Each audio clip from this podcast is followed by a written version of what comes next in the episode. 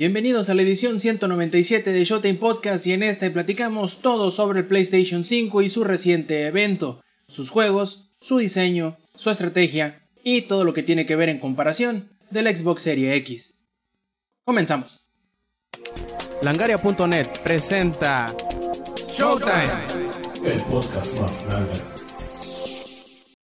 Bienvenidos nuevamente a Showtime Podcast, yo soy Roberto Sainz o Rob Sainz en Twitter y en esta edición 197 obviamente que vamos a hablar del PlayStation 5, pero antes de empezar a hablar de eso, vamos a presentar a los que ya son de costumbre que están aquí con nosotros, que es el Samper, que es el ex y el ingenierillo. Inge, ¿cómo estás? Hola, hola, muy bien. Pues oye, muy emocionante esta semana, ¿no? Con muchísimas noticias, mucha gente haciendo memes inmediatamente, como 40 memes por segundo, unos muy buenos, Este, pero sí estamos listos para platicar de, de, todo y en especial pues del evento grande de la semana, ¿no? Así es, de todo y de nada, ¿verdad, Lex? ¿Cómo estás? Hey, ¿qué onda, gente? ¿Cómo están? Todo bien, todo bien. Este, aquí también interesado, aunque no lo crean, la PC Master Race también está interesado en qué pasa con el PlayStation 5. Uno podría pensar. eso más adelante. Así es, uno podría pensar que no, pero el representante máximo de la PC Master Race tiene algo que decir también del PlayStation 5. Pero antes de eso, ¿cómo estás, Samper? Hombre, ni me descuerda que no acabo. que no, que no se me acaba. Siguiente paso ahora es aprender japonés, pero todo bien, güey. Todo bien al tiro, güey. Perfectísimo. Pues bueno, para no darle más este preámbulo esto, empecemos esta semana, hace unos días, el día jueves más para ser en específico, Sony por fin mostró no nada más el PlayStation 5, que eso fue precisamente lo último que hizo, el hardware en sí, sino que también tuvo su evento en donde mostró algunas de las exclusivas, algunas de las no tan exclusivas, pero en general qué es lo que tiene para lo que resta del año y lo que viene del año próximo, sobre todo enfocándose un poquito al PlayStation 5. Y empecemos de atrás para adelante, ¿por qué? Porque creo que hay mucho de qué hablar, sobre todo si nos gustó o no, y creo que con eso sería bien empezar. El diseño de la consola. Hubo muchos memes, como ahorita ya lo decíamos, unos muy buenos sobre todo, pero yo he de decir que a mí al menos me pareció bien, salvo que la combinación de colores quizá no me convence mucho porque el acabado, si bien le pusieron atención, el acabado externo es así como rugoso mate, que no es un mal acabado. Pero el problema, al menos en mi situación muy particular, que mi cuarto es bastante polvoso, yo creo que se pondría percudido muy rápidamente. Si fuera un color más oscuro, quizá gris, de preferencia negro, creo que me hubiera encantado. Quizá voltearle el color o que fuera negro afuera y gris en medio. Para mí hubiera sido pues mejor. Yo, te tengo ahí una recomendación, Rob. A ver. un purificador de aire Philips que recoge el polvo total. Se match con el Play 5, güey. Mm, no lo había pensado. Que es como otro Play 5 uno al lado del otro, güey. glossy blanco, güey. no, no manches. Pero la verdad a mí me gustó mucho la forma. Em, yo tenía el temor, no sé ustedes, pero yo tenía el temor que fuera a ser demasiado similar a lo que ya había presentado Xbox con el Serie X. Pero me vi muy sorprendido de que no fuera em, una turbina circular o un monolito cuadrado, o un prisma rectangular como lo fue el Serie X. Pero no sé, por ejemplo, Samper, tú que andas un poquito más en rollos de hardware y eso, ¿qué te pareció el diseño futurista, no futurista, que parece modern? No sé. A ver, está bonito el diseño, la neta sí está, sí está padre. A ver, toman en cuenta que esto es una madre que vas a necesitar o vas a tener que poner en la sala, güey. Ya sabes, y donde mucha gente que llega a tu casa lo va a ver. Es un diseño bonito, está padre. Sí parece modem. Seguramente van a sacar, ya sabes, la edición negra, la edición gris, la edición Play 1 clásico, güey, ya sabes, como haciendo copia de los colorways pasados. Pero fíjate que el Xbox Series X, digo, y habrá que verlos ya en la práctica. El diseño que tiene el Xbox Series X es más forma, digo, es más función sobre forma. O sea, el, el hecho de que sea un cuadrado o un, pues sí, un rectángulo, por así decirlo, el el Xbox Series X, es porque ya es un diseño probadísimo en el mundo de las computadoras, en donde le pones el ventilador arriba que extraiga el calor, el calor sube de manera natural y el ventilador lo saca, güey. Entonces, digo, habría que ver, Sony no habló mucho en detalle de, de esa parte. Y Xbox, digo, Microsoft, sí, Microsoft hasta hizo un teardown y todo de la consola ya y nos mostró así de casi casi hasta qué tornillos va a llevar la consola. Sony no se fue en ese detalle. Y a lo mejor estarán pensando, bueno, ¿y qué chingados es importante que también disipe el calor o no? Bueno, si ustedes creen que el Xbox 360, el Play 4 y esas madres se calientan, las nuevas generaciones, tanto del Xbox como del Play, se van a calentar perrísimamente más. Porque pues obviamente no puedes, este, no puedes mejorar los gráficos y mejorar el poder y todo, ahora sí que mejorar los specs de una consola y esperar que no se caliente, ¿no? Tampoco es magia, güey. Sí, sí están usando procesadores de 7 nanómetros que son, pues, relativamente buenos en el término de, disipar calor, pero al final del día vamos, estamos hablando de que esa madre se va a echar 200, 300 watts, que a lo mejor no suena mucho, pero en un, ahora sí que en un modem puede que sea un problema. Digo, ya veremos al final del día, al final del día, es que ese meme es buenísimo, güey.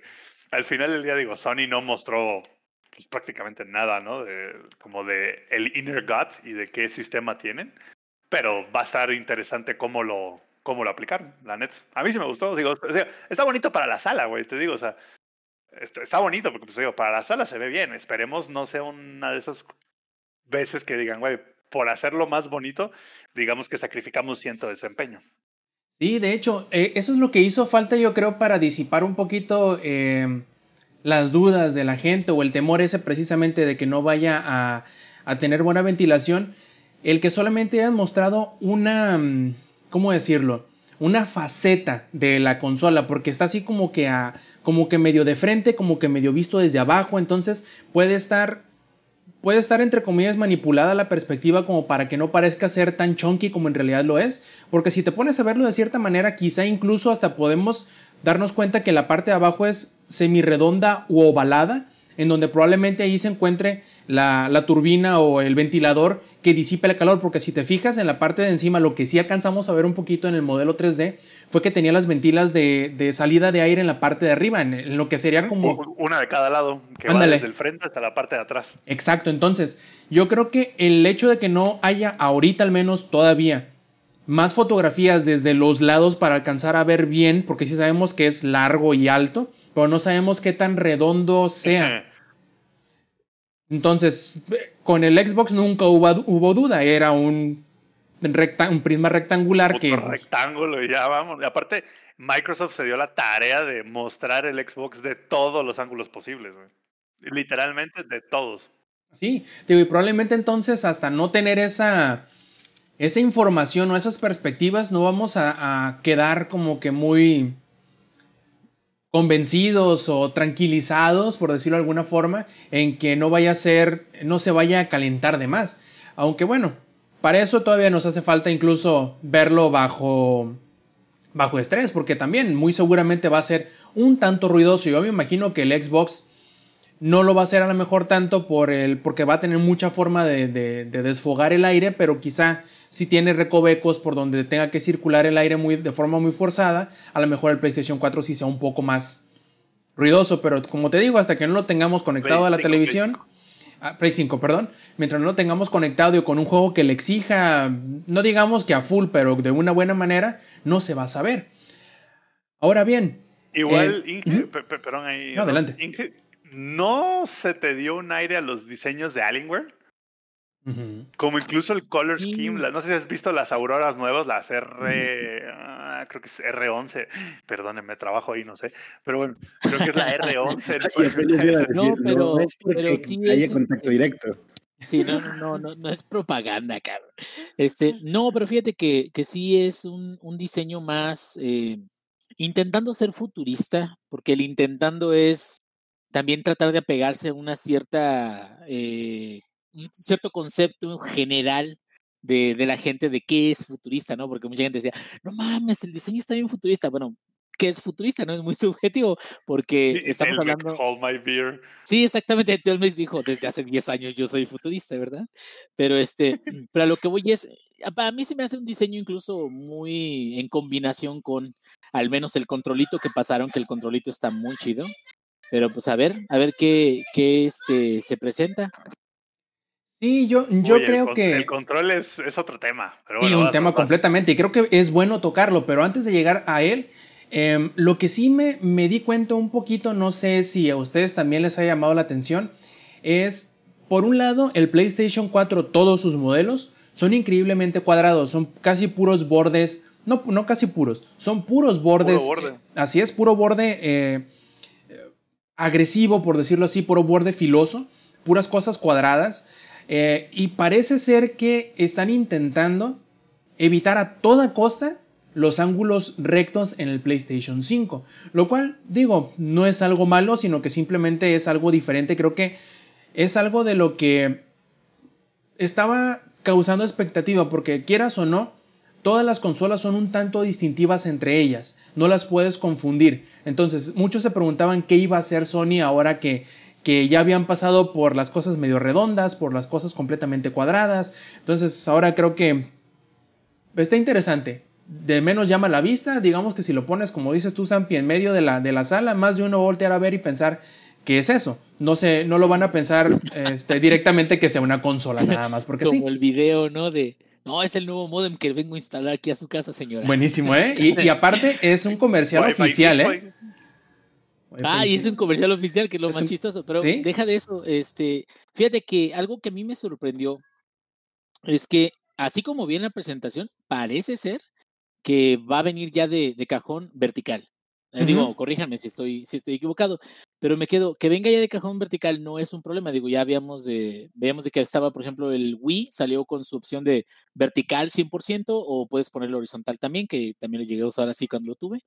Pero me quedo, este, actualmente yo he visto, si hay opciones para ponerlo vertical, muchas de ellas son genéricas pero me quedo entonces, eso también va a afectar, digamos, si ya tiene una base oficial de cajón que trae el, el, PlayStation, pues entonces a lo mejor sí va a afectar también las ventas o las adaptaciones que puedan hacer los terceros, ¿no? O los vendedores adicionales acerca de pon tu consola en vertical para mejor este, ventilación o lo que quieras. Bueno, en este, en este caso más bien sería ponerla horizontal, porque... A lo mejor dirían, ponla horizontal, a ver, al revés. Eh, porque en el video, o sea, bueno, no en el video, la foto, porque no sacaron creo que una foto o dos sí se ve como que la base está integrada al diseño, o sea, se ve que no es que ya viene que puedas así de, ya sabes, quitarlo y acostarlo o ponerle, porque no se ve que tenga tampoco como patas por ninguno de los dos lados, o sea, ah, digo, ya saldrá alguien con un adaptador para acostarlo, porque crema que sí es importante acostarlo, mucha gente usa sus cosas en un mueble de televisión donde tiene que acostarlo, güey, porque si no,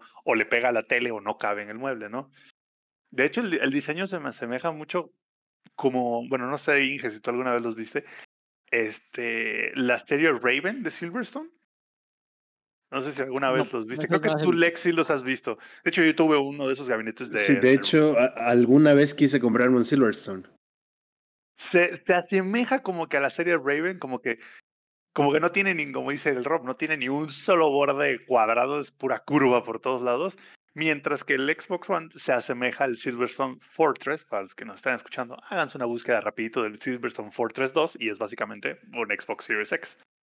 Pero está interesante. Yo sí esperaría que hagan algo, eh, digo, para acostarlo, o horizontal, porque mucha gente necesita el espacio hacia arriba más que para los lados. Sí, yo, yo de hecho yo los utilizo todos, bueno, todos, ¿no? El PlayStation 3 y el 4 los utilizo de manera eh, vertical porque siento que caben más. no, o sea, más bien dicho, el mueble en donde los tengo acomodados se presta más a ponerlos de manera eh, vertical y por lo tanto a mí me parece bien. Sí es cierto, es una consideración muy importante a tomar porque no todas las personas tienen la facilidad de acomodar la consola de forma vertical y yo no le veo manera, vaya, salido, recién salido de la caja de que se ponga horizontal. Yo me imagino que a lo mejor si, quieres ponerlo a la fuerza, si es que la base no viene integrada, va incluso hasta mecerse porque pues, ¿dónde se va a recargar?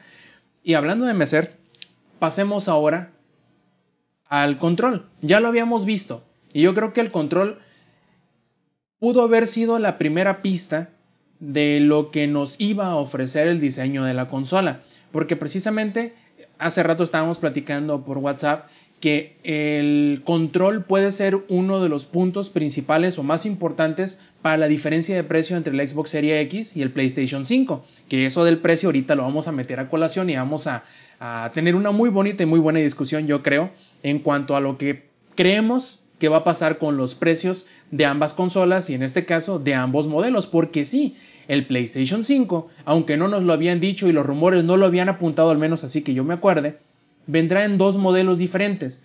No nos han dicho todavía si los modelos serán diferentes, además de que uno sí tendrá y el otro no lector de disco, si tendrán otra diferencia. Si por ejemplo uno tendrá más, eh, más opción de almacenaje. Ah, decía que si, es lo mismo, solo cambia el lector de disco. Ok, sí, entonces. bueno, que no es, lector de disco nada más, es un reproductor 4K Blu-ray. Ah, no, claro que sí, o sea, es un decir así a simple, a simple vista. Como si a alguien le dices, oye, no, pues qué diferencia hay entre uno y el otro. Es que uno lee discos y el otro no, no le vas a decir, ay, es que este tiene reproductor 4K, ah, no mames, cabrón, o sea, se sobreentiende, pero sí es cierto, no es un lector de discos común y corriente, es un lector de Blu-ray HD 4K, no sé qué tanto desmadre, que Curioso el dato, el PlayStation 4 Pro no lo tenía. Era una consola capaz de reproducir juegos en 4K y en 60 frames por segundo, pero curiosamente no podía leer un Blu-ray 4K. Ahora ya lo podrá hacer. Creo que fue un gran... No sé si, si un gran error, pero fue un gran punto ciego que se negaron en esclarecer o, o corregir hasta ahorita. Ahora bien, como les digo, eso no se había visto, no se había rumoreado por ningún lado que iba a haber dos modelos diferentes de PlayStation 5. Pero yo creo que, o al menos yo no había considerado tampoco, que el control puede ser uno de los grandes factores en el precio final de las consolas. ¿Por qué? Samper lo dijo muy bien. Le están metiendo cosas al, control de PlayStation 5 que no tenía el del PlayStation 4, a diferencia con el Xbox, que el control va a ser prácticamente el mismo hasta ahora que ha dicho Microsoft, no ha habido ninguna diferencia. Lo que sí, que a lo mejor Sampi no, no tenía en consideración es que, aunque sí es cierto que el control de PlayStation 5 tendrá cosas diferentes al del 4, pero se va a emparejar en capacidad al del Xbox. ¿En qué me refiero? El, Dual, el DualSense, que es el nombre del, del, control del PlayStation 5, ahora contará con vibración áptica en, en, el control, ya no va a ser el motor normal de vibración y además tendrá gatillos resistentes. Re malo en el, ese será re malo en el Play 4, güey. Así es, yo creo que eh, decidieron incorrectamente cuál sería la característica más llamativa del control. Decidieron ponerle un panel táctil que se repite en el PlayStation 5, que yo creo que es útil, sí. Quizá los eh, desarrolladores no le presten mucha atención porque es algo diferente a la otra consola y buscan el eh, ¿Cuál es el término? El denominador mínimo común. Denominador. cambiarle lo menos posible, pues. Así es. Y entonces tú decías, ¿por qué habría un desarrollador de fijarse en esas características únicas del control de PlayStation 5 si el del, el del Xbox Series X va a ser el mismo que la generación anterior? Y ahí podemos decir que no habrá este, este disparejamiento entre las dos. ¿Por qué? Porque salvo el pad nuevamente, serían idénticos. ¿Por qué? Tendrían los dos sticks que son cliqueables, tendrían los dos botones de los hombros y aparte los, los gatillos que serían resistivos o, ofrecerían resistencia, mejor dicho, y además tendrían eh, los motores ápticos de vibración. Entonces se quedarían en igualdad de condiciones. Pero eso sí, yo creo que será más caro, obviamente por ser control nuevo, el DualSense en, en diferencia del control del Xbox.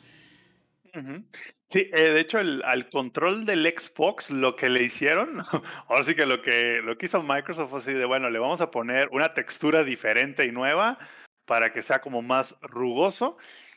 Y la forma general del control cambia un poquito, o sea, pero un poquito es un poquitito, eh, para hacerlo, digamos, este, más cómodo para la gente con las manos chicas, sabes, para los niños y Alex.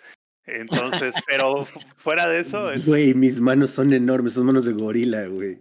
Son, este, básicamente el resto del control es el 95% igual. Este, oye, pregunta, pregunta seria, esto sí, de plano no, no lo sé. Eh, ¿Los controles actuales de plano no van a funcionar de ninguna forma para este, las nuevas generaciones? Al contrario. del Xbox sé que sí. Del Play, la neta, no tengo idea. Del Play sí va a funcionar el del 4 en el 5, pero el del 5 en el 4 no va a funcionar con todas sus capacidades completas. Muy similar a lo que sucedió. Está limitado.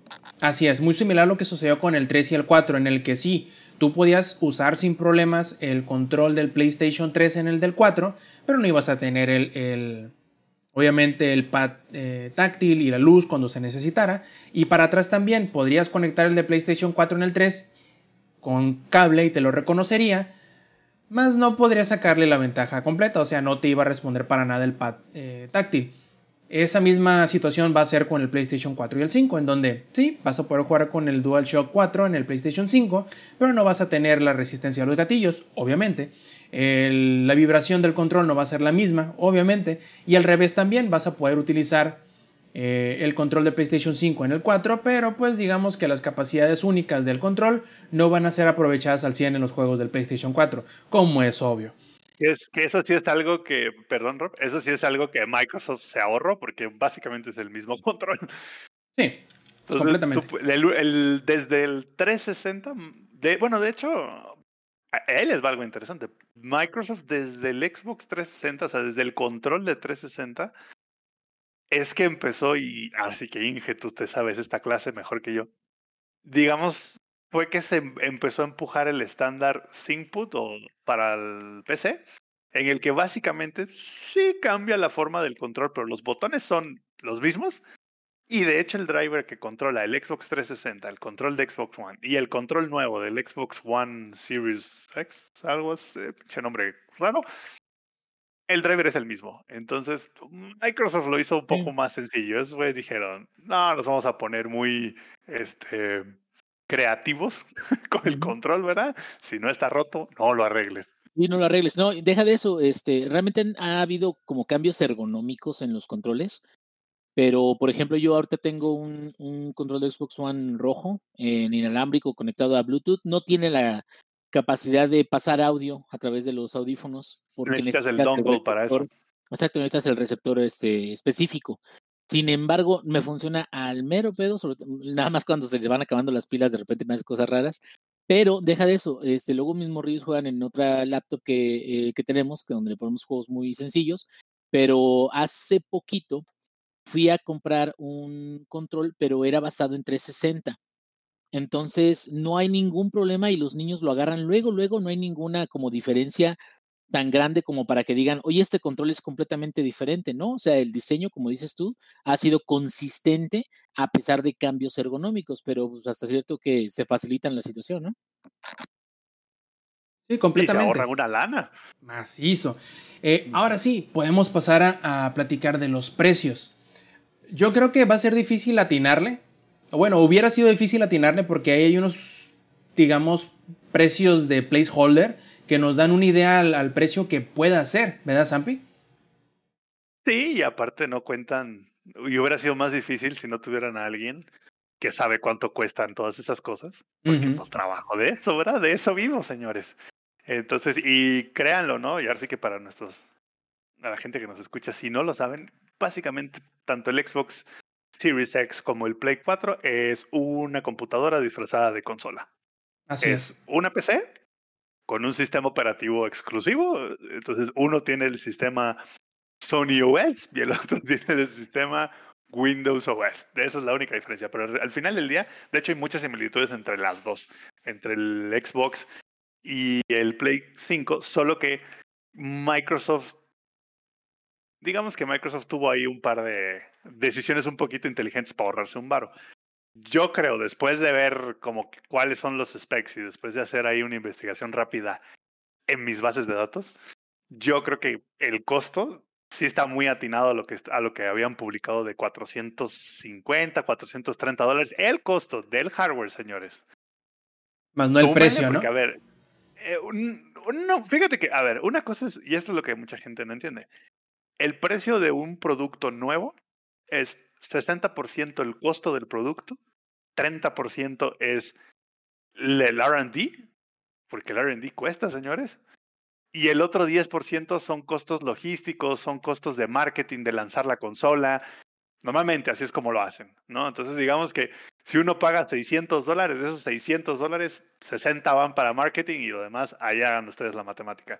Entonces, habiendo dicho todo eso, yo la veo muy complicado que cueste menos de 500 dólares. La versión digital, completa. que no tiene, eh, no, oh. no, no, la versión que no tiene el lector de disco. Porque esa versión sin lector de disco el costo más o menos que, que ahí más o menos le estuve moviendo ah, son como 430, 450 dólares. Antes de aplicarle RD, antes de aplicarle costos logísticos y de marketing. Entonces, híjole. Estamos hablando que, por ejemplo, en, en Mexican devaluados pesos, güey, sería como 14 mil, más o menos. Masiva. Masiva, estamos hablando que 15, 500, 16, ¿cuánto? Ah, correcto, así es.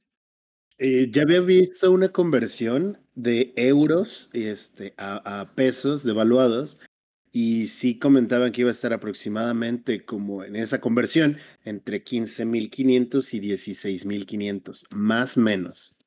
O sea, o el iPhone nuevo o el PlayStation nuevo. Decisión sencilla, ¿no? Obviamente. El, iPhone, el iPhone nuevo creo que son 23 mil, ¿no? Algo así. No, sí, ya pues eh, Es más, las versiones de lujo están hasta en 30, ¿no? Ah, pero son decir, ¿no? no tú, tú de pendejo te vas a comprar uno que no sea el iPhone más pendejito. ya sé, Pero sí, a, tu punto, a tu punto, Rob, yo, yo creo lo más seguro que vaya a pasar. Porque, a ver, sí puedes vender la consola a negativo, o sea, sí puedes perder dinero con la consola. El problema de perder dinero con la consola es que necesitas, ahora sí que make up for it vendiendo juegos, güey. Entonces, si, si digamos Sony, güey, decide poner la consola en, híjole, ¿qué les gusta? En 500 dólares en lugar de 550, la versión base, la versión sin disco. Sony estaría oyéndose muy tablas o perdiendo unos 10, 20 dólares con cada consola. Cosa que si lo extrapolas, Sony tendría que estar vendiendo 3, 4 juegos suyos por consola para empezar a recuperar dinero. Y eso no funciona, güey. De hecho, quería preguntarte si no, si no habías visto o no habías hecho más o menos la, la conversión o la comparación en cuanto al PlayStation 4, porque según creo recordar, la diferencia entre comillas el precio de las partes y el total, que sería como que el costo de manufacturación, en contra del, del, precio que salió a la venta, creo que eran, no sé, por decirte un número, y no sé si estoy exagerando demasiado, pero son como 30 o 40 dólares de diferencia. Entonces, no sé si tomando en cuenta esa diferencia que hubo en el PlayStation 4, ¿cuál, cuál es, ¿qué esperarías tú que fuera? ¿Son esos 500 que tú dices? ¿Sería poquito menos, poquito más? ¿Cómo la ves? Yo, creo que sería 5.50, sobre todo porque el, aquí hay algo que va un poquito más allá, que es el, hardware intangible, tangible. Recuerden que entre el Play 4 y el Play 5 son dos arquitecturas totalmente diferentes. Entonces, el Play 4 era mucho más personalizado que el Play 5 en cuanto a arquitectura, casi casi. Es algo así como los iPhones, que si bien usan un chip digamos, normal de Qualcomm, ellos básicamente le hacen, bueno, no es Qualcomm, ellos tienen, o sí, sí es Qualcomm, no, es Qualcomm ¿Del iPhone Samsung, uno de los dos. Samsung, ¿qué es Qualcomm y Samsung, ¿no? Los dos, dependiendo de la región te toca uno y otro por cuestiones de constraint, porque pues no pueden producir tantos. entonces yo esperaría la versión sin disco, 550, para Sony irse tablas, güey, con esa versión, o sea, de neta, no le perdí, no le gané, porque algo que yo creo que va a estar mucho más incrementado en esta consola, bueno, en esta generación, van a ser los costos de marketing. Van a haber un chingo más de comerciales al inicio, van a haber un chingo más de campañas y porque la competencia está perra, güey. Sí, está y va a seguir estando porque yo creo que eh, ahora el siguiente campo de batalla en cuanto para estas consolas se refiere es precisamente el precio. Porque ya estamos, por decirlo poco, estamos a cuatro meses de que salga, cinco meses de que salgan las dos consolas y no sabemos cuánto cuestan. Porque ambas compañías, al no tener el encontronazo que hubiese sido E3, se están guardando esa información lo más que puedan. ¿Para qué? Para poderse mejorar. Y también, te voy a dar explica por qué, Rob. En lo que va del año, yo te puedo mencionar que han habido al menos cuatro o cinco shortages diferentes de memoria NAND, de SSDs, de controladores de SSDs, de memoria flash. O sea, este año en particular. ¿Le están tirando que no haya tanta producción de eh, consolas o qué? Sí. También, ¿eh? también. Pero también tiene mucho que ver el tema que vivimos de la pandemia actual. Porque incluso, ah, y hablando de, no sé, febrero, hubo un constraint de procesadores y de repente empezó a haber más falta de todo, de todo en general, ¿no? Ahora, después de que no se están abriendo las fábricas para producir, no es este, gran ciencia o muy difícil de esperar qué es lo que iba a suceder después de eso. Es más, yo creo que no existe todavía un Play 5 de producción. O sea, no existe la producción de Play 5 todavía. Lo más seguro es que la producción de Play 5 va a empezar por ahí de septiembre. Pero pues lo podrían hasta retrasar, ¿no? No, no, no, no lo van a retrasar. Lo van a sacar en 2020. A ti se pongan mil consolas en, en, todo el mundo, pero lo van a lanzar. De hecho, Sampi, detalle curioso. Creo recordar que la primera remesa del PlayStation 4, los, que los que salieron en noviembre, se estaban armando en septiembre. No, y el Play 3, cuando salió, creo que salieron 50 Play 3, güey. sí, sí, no lo dudo tantito. Conseguir un Play 3, aparte de que costaba un riñón, era un pedo, güey. Ni tan riñón, porque ¿en cuánto salió más o menos? ¿Como en 600 dólares? Sí, sí, sí, sí, pero a ver. un cambio totalmente similar, eh, perdón, nada similar, y al, aquí llegó a ese precio, a es que 10 mil o 12 mil No estás, pero muy equivocado. ¿Sabes cuánto costaba un PlayStation 3 de, de estreno aquí en México? Recuerda que para en ese entonces Sony, o mejor dicho, PlayStation, no tenía presencia mm, oficial en México. Entonces eh, era semigris. Los, los, traía, ¿cómo se llama esta madre? Blockbuster los traía, güey. Sí, o sea, también había en Liverpool, había en todas las tiendas bien, pero eran de importación. Creo recordar que si lo encontrabas barato, eran como 18 mil varos.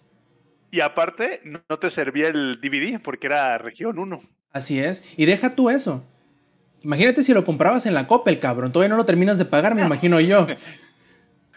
Así, chinga, huevo, ya salió el Play 5 y va a terminar de pagar el Play 3, güey. Sí, no mames. Así que, el precio entonces tú dices, Zampi, sería 5.50 el Digital, 600 el normal. No, 5.50 el, el Old Digital, 600 el, el que ya viene con el lector. Porque aparte el lector es caro. O sea, no es un lector barato.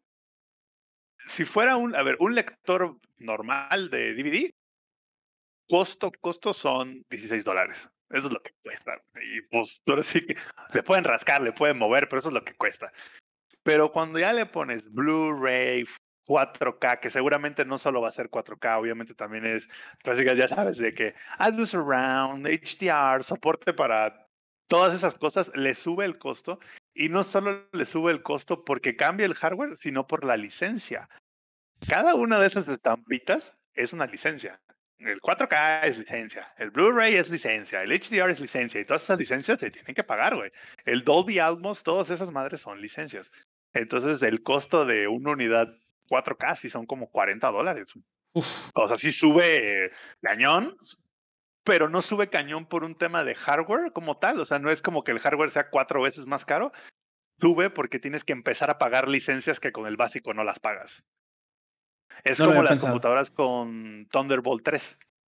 El Thunderbolt 3, el puerto como tal, o el USB Type-C, para los que no saben tan, bien, el puerto te cuesta más, o sea, de construir el puerto te cuesta dos dólares. El problema es que si lo quieres usar, hay una licencia que le tienes que pagar a Intel y otra licencia que le tienes que pagar a Qualcomm. Entonces, en lugar de tres, te costó 12. A ver, entonces supongamos en este futuro, en, en donde el PlayStation 5 cuesta entre 5.50 y 600 dólares, ¿cuál precio crees tú o qué, precio le pondrías tú al Serie X? Yo creo que el Serie X va a estar en 5.50. La versión ya, o sea, 5.50, ¿eh? porque Microsoft tiene un lujo que Sony no se puede dar. Y ahí es donde va, así que vean nada más cómo lo vamos a unir, jóvenes el lujo que tiene Microsoft y el, leverage que tiene Microsoft sobre Sony es el Xbox Game Pass. Esta madre va a ser la diferencia. ¿Por qué?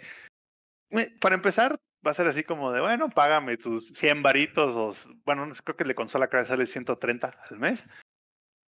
Y, y es así como de, y ya, güey, tienes como pinche 70 juegos, güey, en el día uno, ¿sabes?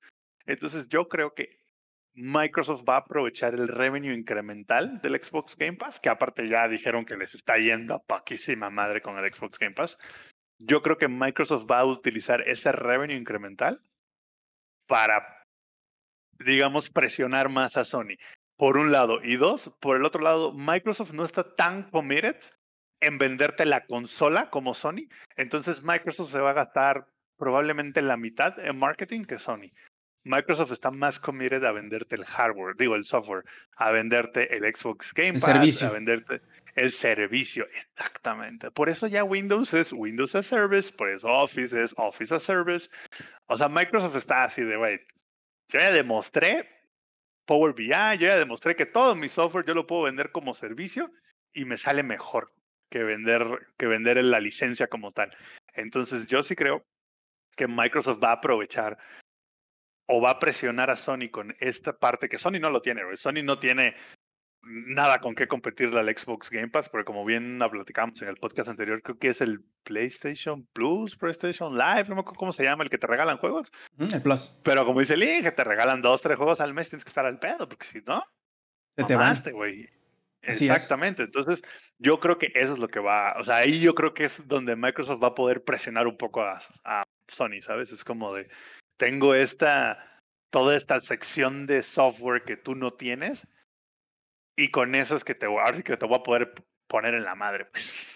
Yo creía originalmente, Samper, que el PlayStation 5 iba a ser un tanto más mm, barato al construir, al menos simplemente por los números, en el sentido de que ya sabes, ¿no? Capacidad y que no sé qué. Y en cuanto a números, en cuanto a potencia, capacidad de cálculo, el Serie X es un tanto más potente, un tanto más capaz. Y em, digamos que la característica que le iba a dar la ventaja, entre comillas, no iba a ser necesariamente el poder bruto del PlayStation 5, sino iba a ser la forma en cómo iba a poder manejar más rápidamente la información por el driver nuevo de SSD. Yo pensé originalmente que sería más barato hacer lo uno que lo otro, sería más barato el, implementar lo del SSD que, lo, que el hacer más ponchada la tarjeta eh, el componente gráfico, vaya, del, del Serie X. yo pensaba... CPU y el GPU. Así es, yo pensaba originalmente eso. Mi, mi preconcepción era, ok, ambos están viendo pelearse por el precio. Y están esperando que el otro anuncie primero el precio para poderle ganar y decir, nosotros lo vamos a vender, no sé, X cantidad de dólares más barato. Ahora, sabemos que van a haber dos PlayStation 5. Sí, ¿no? Más barato. Pero, pues, X. Eh, ahora que sabemos que hay dos PlayStation 5, yo pensé originalmente, antes de que hicieras todo este cálculo de investigación y todo eso, que teniendo una versión más barata, esa le iban a poder poner como el artículo a malbaratar, con el cual podrían recuperar la inversión con la versión más este, cara. Por lo tanto, yo pensaba originalmente, yo creía que íbamos a, por poner un número, yo sé que esos no van a ser los precios, pero poner un número yo pensé que iba a ser, por ejemplo, el PlayStation 5 All Digital a 500, el Xbox Series X en 550 y el PlayStation 5 completo en 600 o algo así, que iban a quedar más o menos en ese, en ese sentido, ¿no? El PlayStation All Digital más barato, luego el PlayStation Series, el Xbox Series X y luego el PlayStation 5 completo. Pero bueno, cada día se aprende algo diferente, ¿no? Yo pensé que era más difícil o más caro lo del procesador gráfico que lo del disco duro, porque pues bueno, no dicen X, un disco duro, ¿no? Cualquier cosa.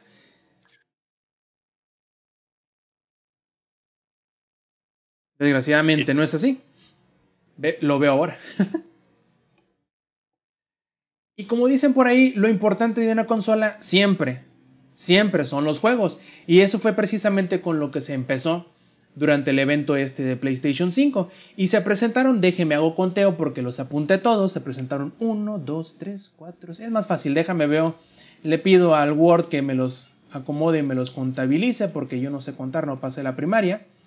26 juegos, bastante buenos. Yo creo que cuando presentaron los juegos del Xbox Series X hace como un mes, también fueron como 30 aproximadamente, pero a diferencia de en aquel evento, en este sí se presentaron juegos pues, digamos, del, del PlayStation 5. Porque recordemos que la estrategia de ambas consolas es diferente, incluso en eso.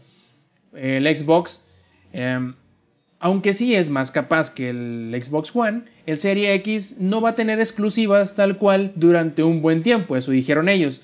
No especificaron cuánto, pero muchos dicen que será de menos un mes, incluso quizá dos de un mes, un año incluso quizá dos después del, del lanzamiento. ¿Para qué? para que toda la gente que no tenga o el tiempo o las ganas de actualizar su consola al Serie X aún puedan disfrutar de los juegos que saque Microsoft. Por ejemplo, todos los Halos, todos los Gears of War y todos los juegos esos nuevos de todas las compañías que han ido comprando estos últimos años. El PlayStation 5 hizo algo diferente. Dice, creo que fue Jim Ryan, el presidente operativo de Sony, que dijo, nosotros creemos en, en generaciones y pensamos que todos aquellos que hagan el esfuerzo de comprar un hardware nuevo deben de tener y poder aprovecharlo. Por lo tanto van a haber juegos exclusivos. Creo que nada más de los que se hablaron en el, en el, evento, los que específicamente dijeron que iba a ser para la próxima generación, iba a ser el proyecto Atia y creo que nada más. Obviamente van a haber otros juegos que van a ser... Ah, no, y Gran Turismo 7, perdón. Creo que eran esos dos. Y de este... Y creo que es una apuesta interesante, porque sí es cierto, los juegos del PlayStation 4 van a correr en el 5, pero no los que salgan en el 5 exclusivamente van a correr en el 4. ¿Por qué? Porque quieren mostrarle a la gente de qué es capaz la consola. Ya recordé cuál otro más, Ratchet Clank. Eh, y yo creo que es una diferencia interesante, sobre todo porque mientras en un evento no se atrevieron a decir, mira, esto es lo que vas a poder ver en la consola nueva, a diferencia del, de la consola vieja, en el PlayStation 5 sí se atrevieron a hacerlo, aunque creo, personalmente, que la forma en cómo dieron el mensaje no fue lo más clara o lo más llamativo. No dijeron, ok, mira, esto es únicamente el PlayStation 5. ¿Por qué? Por esto y por lo otro. Probablemente esos mensajes, esa mercadotecnia la van a dejar para comerciales o para eventos pequeños en los próximos meses para ir reiterando y ir remarcando el mensaje de la nueva generación. En sí, miren, lo que vas a ver es esto para la nueva consola que no vas a poder replicar en ningún, ahora sí podrán decir, en ninguna otra. ¿Por qué? Pues porque ya vimos que el Serie X no va a tener juegos exclusivos por un buen rato. ¿Les parece interesante la diferencia? ¿Les parece que vaya a haber alguna diferencia, alguna diferencia tangible, Inge? Creo que tiene que ver mucho también con la forma de distribución de, que está utilizando Sony y la forma de distribución, que está usando este Microsoft. Eh, Sampi lo había comentado. Ahorita Microsoft le está apostando al sí, o sea, tú dale con tus exclusivas, me vas a ganar un año, un par de años, pero después a la larga a lo mejor yo voy a tener una mayor base de gente que esté suscrita a, mi forma de distribución de licencias o de juegos, que es lo, lo que ahorita ya, conocemos como el Game Pass. Es, eh, digo, para la analogía que, digo, aquellos que de plano no tengan como idea de qué es el Game Pass, con el Game Pass tú pagas una suscripción mínima, mínima me refiero a que son 70 pesos eh, actualmente, al menos para PC, para Xbox no sé si sea un precio diferente, eso sí es algo que, Sí, este creo, que es un poquito más caro, creo que es como 130 pesos para el, Ultimate es, el Ultimate es mucho más caro para ambas, ¿verdad? Pero te da Xbox, te da este PC, te da todo el Ultimate. Pero bueno, independientemente de eso, me quedo, es más caro una suscripción de WoW para un juego. Digo, te quedas, ay, pero WoW puedes jugar todo el mes y, y tienes, sigues teniendo cosas que hacer y todo eso. A lo que voy es esto esa modalidad de juego es como un, creo, de que a veces este, tienes una gran cantidad de personas a las cuales le estás dando un servicio muy barato, pero es una gran cantidad de personas que tienes ahí suscritas. Cautivos. una, cautivos por un tiempo, que es la, el, el, ahora sí de que la metodología de la suscripción. Y en el caso de los juegos y licencias completas de PlayStation, o por ejemplo, hablemos del PlayStation Plus, lo había comparado hace, hace unos días. PlayStation Plus te da juegos muy buenos. Dos. Uno más o menos bueno y uno medio cutre. O sea, es raro el mes. Este mes dieron que eh, Call of Duty World of War, bueno, ¿cuál era? Este WW2 se llama. Sí, o sea, Guerra Mundial 2, este, que ese es bueno, podríamos decir. Digo, no fue extremadamente popular cuando salió, pero salió ese Battlefront 2 que tiene pues, sus detalles en, online y todo. Pero aquí el problema de Call of Duty es que, eh, de, de, PlayStation Plus, es que para que puedas reclamar esos juegos, tienes que tener PlayStation Plus en el momento en el que están disponibles. Y ahora, igual que el Game Pass, si no lo pagas, no puedes jugarlo. Pero, por ejemplo, aquí si tú pagas el Game Pass, no nada más tienes dos juegos, tienes un montón de juegos y un catálogo muy extenso que sí está alternando como si fuera Netflix, haz de cuenta, como si fuera HBO, como si fuera un, un sistema de streaming de te doy este bonche de títulos y muchos a lo mejor no van a ser de tu agrado, otros van a ser buenos hasta cierto punto, o van a ser exclusivos de mi, de mi este, catálogo y que no vas a conseguir en ningún lado más por este precio que yo te estoy dando. Entonces, creo que esa diferenciación entre precios, eh, precios y entre eh, las, las, diferentes ofertas que pueden dar ambas consolas, sí puede determinar el éxito de, de, de, cada una, porque yo sé y vi, y ahorita vamos a platicar acerca de diferentes exclusivas de PlayStation 5, que muchas se ven muy interesantes, pero realmente esas exclusivas van a poder cargar con todo el éxito de la consola a través de los años o a lo mejor la estrategia de Xbox va a ser más inteligente al optar por voy a liberar estas licencias o estos juegos, pero para mayor cantidad de gente, aunque paguen menos cada una. Sí, será, sería interesante verlo de aquí en adelante, cómo les funcionan las distintas estrategias, porque digamos que el mercado actualmente, con lo que aparentemente no va a ser una una pandemia corta, que creo que nadie pensó que iba a ser corta, pero quizá no va a ser, va a ser más larga de lo que muchos pensaban, em, va a impactar negativamente en el bolsillo de muchísimas personas. Y eso va a hacer que a lo mejor la rampa de inicio de popularidad de las nuevas consolas no sea necesariamente la más impresionante y vaya a tardar mucho tiempo en posicionarse ya sea una o la otra como el dominante, por decirlo así. Entonces será cuestión de, dejar pasar el tiempo y ver cómo les va con estas estrategias. También podemos decir y no podemos eh, ignorar el hecho de que Sony puede cambiar de opinión, cambiar de plan y probablemente emular algo de lo que el Game Pass está ofreciendo ahorita para el PlayStation 5. Pero bueno, una vez eh, suceda lo, lo, comentaremos. Hasta ahorita no hay nada, no se sabe nada, no se sabe si cambiará en algo, si mejorará o empeorará o quitarán la suscripción eh, requerida para el multiplayer para ninguna de las dos consolas. Incluso a lo mejor puede que las suscripciones sean únicamente para los juegos regalados de aquí en adelante y ya para el multiplayer no se necesite. Bueno, será cuestión de verlo más adelante. Pero sí, ambas consolas tienen un plan diferente, ambas compañías tienen una visión distinta y será muy muy interesante ver qué es lo que van a decir ambas en los próximos meses antes de que se estrenen las dos consolas. Pasemos a los juegos. Quiero que me digan qué fue lo que les impresionó o lo que les llamó la atención, lo que les gustaría incluso jugar, de todo lo que vimos. Porque hay, digamos que para todos los gustos y para todas las edades. Eh, Lex. Eh, a mí me impresionó, sinceramente, que sus exclusivas son exclusivas entre comillas. vemos, por ejemplo, para PlayStation 4 tuvimos eh, Last of Us, y Uncharted, ¿no? O bueno, desde el PlayStation 3 que venía Uncharted. Esta vez los juegos que anuncian en su conferencia decían, ajá, exclusiva durante el primer año, el siguiente año salen en PC.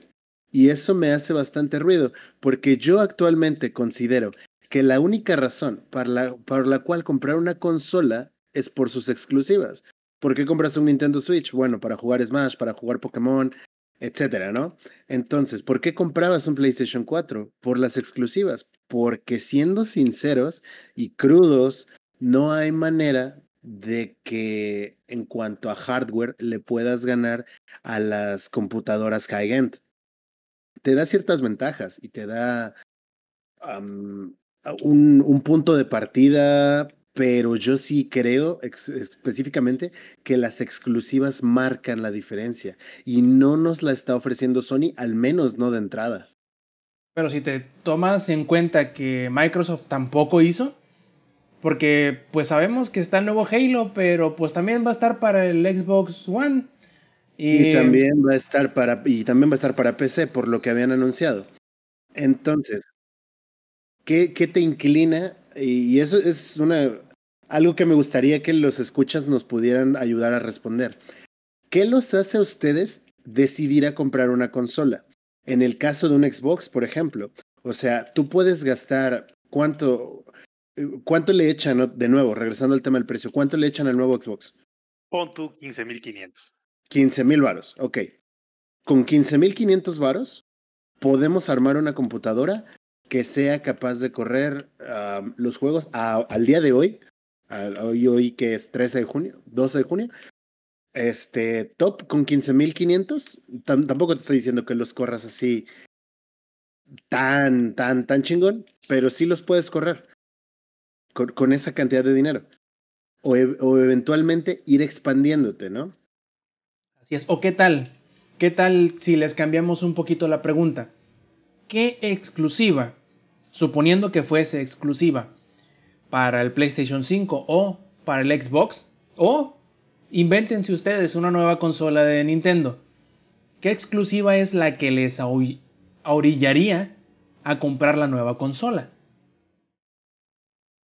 Creo que es más interesante.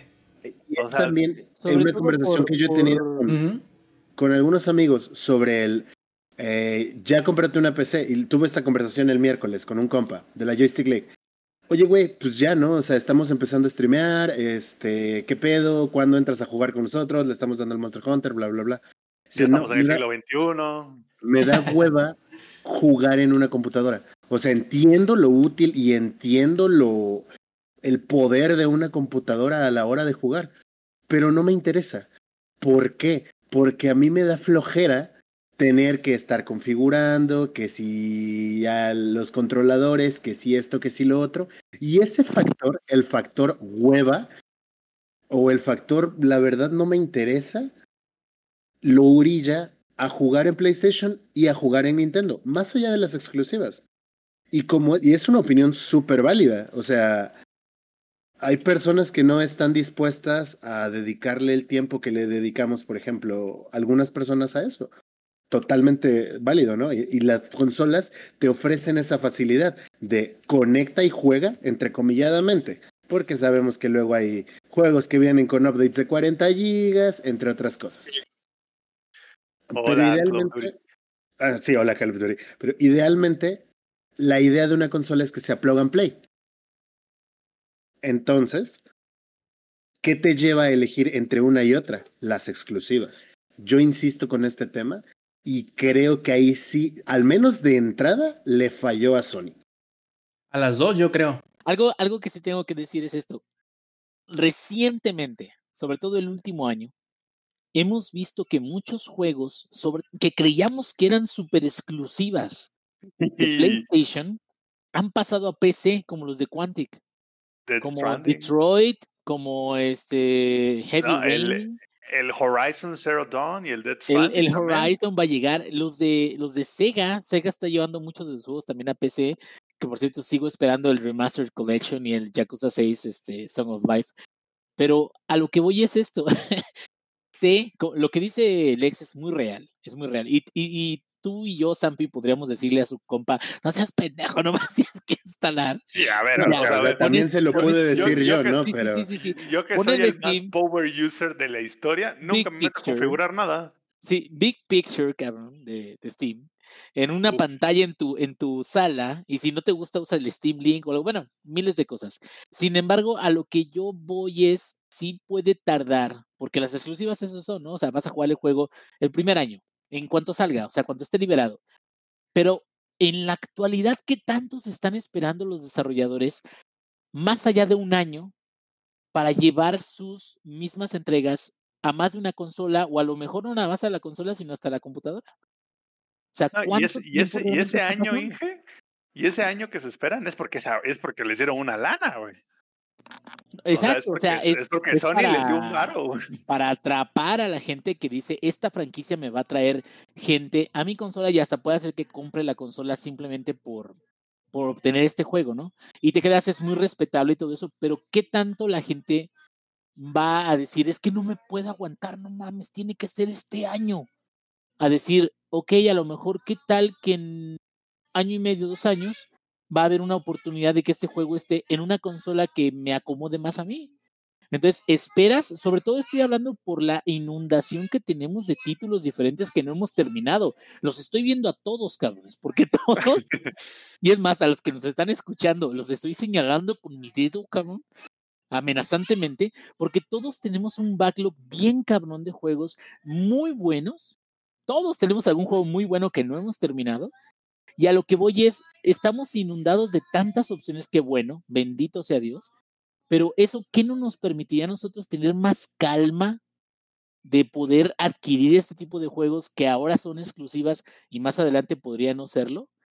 Entonces me quedo, ¿qué tan fuerte es el juego de las exclusivas actualmente? Porque con anterioridad, estamos hablando de hace 5, 10 años, las exclusivas era lo que te movía incluso las compras de las consolas. Y deja tú eso, Inge. Y deja tú eso. Ahora con el advenimiento del crossplay, las plataformas. El mejor crossplay de la vida es el de Call of Duty, güey. Sí, o sea, ya el, el, significado de las plataformas cada vez se va desmoronando. Las, las paredes que antes existían se van bajando poco a poco. Incluso hasta EA puso crossplay ya en el Need for Speed Hit. ¿Quién e sabe? Ajá. ¿Quién sabe el próximo FIFA ya lo tenga desde el inicio? Y, igual. y regresando a tu pregunta, Rob, de los juegos que mostraron, y eso es algo que, digo, interesante. Porque claramente el sales pitch de Sony es tengo exclusivas.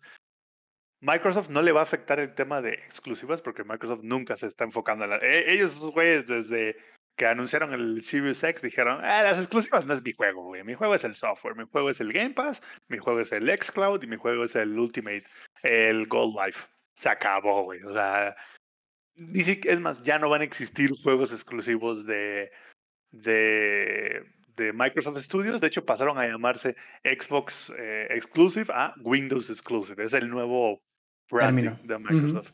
Ajá. Pero sí me impresionó que Sony, que es una con. Esos sí van a depender un chingo, 100% de exclusivas. De todos los juegos que mostraron, pues no. Que cuatro eran exclusivos. Y los que eran exclusivos son refritos de otras. Ahora sí que de franquicias que ya existen, no, no hay propuestas nuevas. A ver, el uno que, que mostró Bethesda que estuvo muy chido, el de, creo que se llama Deadloop. Ah, está bueno. Ese, Se, ve, se, ve, muy bueno, pero no es exclusivo del Play 5. Así es. El Horizon Zero Dawn no va a ser exclusivo de Play 5, saldrá para PC en un año. El Gran, el Gran Turismo 7, ese sí va a ser exclusivo de Play 5, pero ese, la neta, ya se la debían, porque el Gran Turismo Sport, que fue el que salió en el Play 4, estuvo horrible, güey.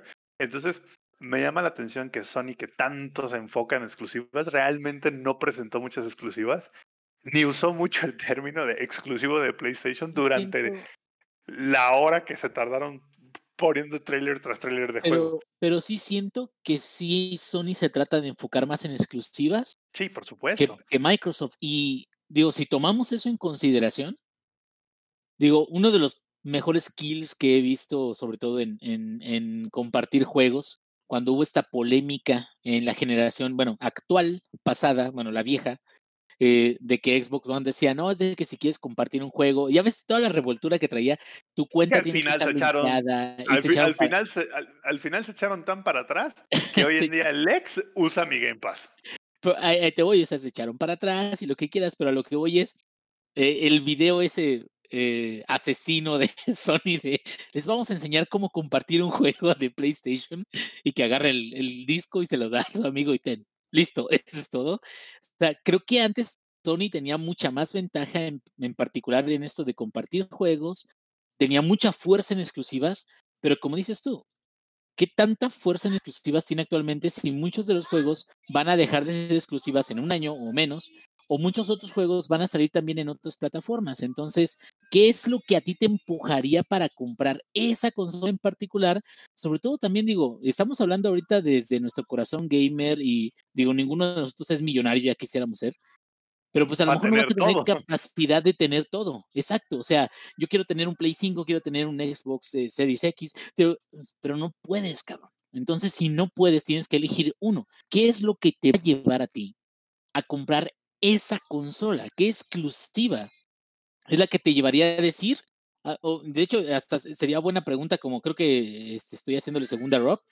¿Qué exclusiva es la que a ustedes, en particular para el PlayStation 5, los llevaría a comprar un PlayStation 5? Así es. En mi caso sería mm, Gran Turismo 7. Y la razón es porque la cagaron tan feo con el Sport que el Gran Turismo 7 no hay manera que esté malo, güey. o sea, no se puede, güey. ¿No? Sería el único. ah, sí, pues toma. Es que, es que a ver, si, vuelven a hacer lo que hicieron con Gran Turismo Sport en el Gran Turismo 7, ya mejor maten la franquicia. O sea, no hay manera, Inge. El, el Gran Turismo Sport era una violación a los derechos humanos, así te la pongo. Debieron haber hecho marchas en contra de él, yo creo. Sí, no, no, no. Horrible, güey. ¿Y tú, eh, sinceramente, lo único que me llama la atención y eso más o menos es Resident Evil, porque es lo más cercano que vamos a tener un Silent Hill. Yo les juro que estaba esperando a que anunciaran Silent Hill, porque es mi franquicia de, juegos favorita de Survival Horrors. Y han hecho muy buen trabajo a lo largo de los años. Y ver cancelado el Silent Hills, que iba a salir, que solo tuvimos el Playable Teaser y no hubo más quería ver eso, ese proyecto terminado o un proyecto, si acaso nuevo, pero con esa intención, ¿no? De regresar a los survival horrors tal cual como lo teníamos. Y creo que de alguna manera el nuevo Resident Evil podría intentarlo, porque tiene como esos pequeños toquecitos, pero no estoy muy seguro. Bueno, pero el, Resident Evil siempre va a ser Resident Evil, me refiero en manejo de inventario, manejo de ítems, manejo de todo. Y siento que también Silent Hill pues es más como de lo creepy, lo digo, PT es una experiencia muy cabrona, muy diferente a cualquiera de los remakes que acaban de sacar de, de, Resident. Pero aquí voy, ¿no crees tú, Lex, que eres fan de la saga? Que el hecho de que eh, Kojima haya participado este, eh, en el PT y todo eso, y ahorita ya el proyecto haya sido abandonado, que el hype de lo que se generó con PT ya no permita que haya un Silent Hill bien hecho, bonito y que la gente lo disfrute? Que siempre se fijen en eso de que no fue el que pudo ser. Probablemente. no, bueno, y también recuerda, ahorita que decías de Resident Evil, y volviendo a la pregunta de Rob, Resident Evil no va a ser exclusivo de Play 5, entonces no sería el juego que te lleve a comprar el Play 5. Eh, no, pero el Resident Evil me lleva al tema del Silent Hill. De ah, Silent Hill todo el tiempo, bueno, no, no, no todo el tiempo, ¿no? Eh, alguna vez fue exclusivo de PlayStation, hace mucho tiempo. Entonces, el 1, el 2 y, hasta el 3. Y para de contar. El 3, ajá, el 3 también salió para el Play 2. Eh, entonces, esa era como la idea, o la idea que tuvieron con el, el Silent Hills, que, que, en el que estaba trabajando Kojima. Yo creo que también tener tan hypeado a un desarrollador o a un creador de contenido, en el caso de Kojima, porque también escribe guion y todo el pedo, ¿no? O sea, pasó un hype similar con Death Stranding. No, yo no he tenido la oportunidad de jugar Death Stranding. Ustedes que ya lo han hecho, ¿llenó sus expectativas? Y esa misma pregunta. En PC, güey, también, entonces no es exclusivo. pero regresamos al tema del hype. O sea, si Kojima, porque el, el, el, hype nació por, no mames, Kojima va a dirigir Silent Hills, güey, qué pedo. No mames, si le van a matar al vato este que sale en este serie de zombies. Ándale, este pendejo que, que salió de todos lados hasta la caja de cereal. Me perdonas, pero pendejo no, güey. Daryl siempre merecía el amor, güey. No le puedes decir así, No sé, pero yo, yo sí le tengo un poquito hate al vato. porque lo empezaron a, a hypear así. Y yo, yo personalmente no creo que necesite tanto hype o que se le debió dar tanto hype. Pero bueno, entonces crece todo esto por el, la colaboración de ellos dos y que también estaba metido del toro en el ajo. Entonces, con todo esto, no sé, las teorías conspiranoicas nos podrían decir mil cosas ellos mismos vieron el proyecto final o no, de, repente empezaron como esas trabas creativas entre ellos mismos y no pudieron llegar a un acuerdo de cumplir las propias expectativas que tenían con las que nos estaban vendiendo el juego. Ahora, si regresaron Silent Hills con la sin Kojima o con Kojima, sin Del Toro, lo que sea, tendríamos que sí aguantar, yo creo, el mucho de esto no es lo que me habían prometido, a pesar de que si saliera algo nuevo o un proyecto nuevo, sería eso, algo que no está vinculado a lo que pudo ser. Siempre va a quedar esa, esa sombra y ese fantasma ahí de lo que pudo ser ese juego, pero pues también, ¿no? O sea, tenemos que superarlo como fans, tenemos que superarlo como críticos. Ya no pasó, desafortunadamente. Digo que siempre está la. Pero repítelo, pero, sin, llorar. sin llorar. Ahora, siempre, siempre está la otra, güey. Siempre podemos esperar a que ATT lo compre. Atacamos en Twitter con el hashtag release de Snyder Cut y bueno, ahí lo tienen, ¿no? Siempre cabe esa posibilidad. Y bueno, y, y a lo que yo iba, digo, yo sigo, digo, después de todo eso, sí creo que está canijo porque las franquicias se van diluyendo y pues te quedas, bueno, al final de cuentas, si a lo mejor no va a ser eh, este, una exclusiva, ¿qué, podría elegir, no? Yo creo que ahorita la exclusiva más fuerte de PlayStation por la que yo me iría, si es que fuera super fan, digo, es lo, lo más cercano, es God of War. Indiscutiblemente. no va a estar en PC, no ha estado el otro, no lo van a poner, güey. Eh, hasta incluso, por ejemplo, podríamos decir que The Last of Us 2 va a estar en PlayStation 4, entonces no necesariamente tienes que comprar un PlayStation 5 para disfrutar de Last of Us 2. Pero God of War es una, digo, fue una masterpiece, fue una obra maestra, fue lo más chingón que yo he jugado en mucho tiempo, lo platiné, yo, yo, cabrón, empieza juegos de México, cabrón. de México, eh, del mundo, cabrón. Del mundo, güey.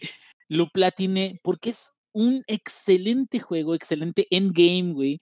O sea, coleccionables, todo eso, la emoción de las cinemáticas, la historia y todo eso.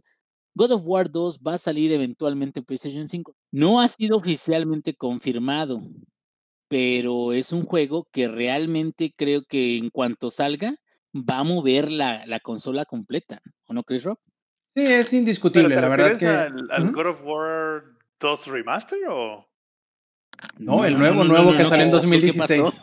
ah, o el God of War. no me ofendas, Cero versión 2021. Es que con eso de que el naming convention no es muy. Ah, claro. Bueno, eh, digo, para los que no son afines a la franquicia, eh, God of War quedó solo, sin ningún número, después de God of War 3, que sacaron un remaster para PlayStation 4. Muy bueno también, que ahí lo tengo pendiente, por cierto.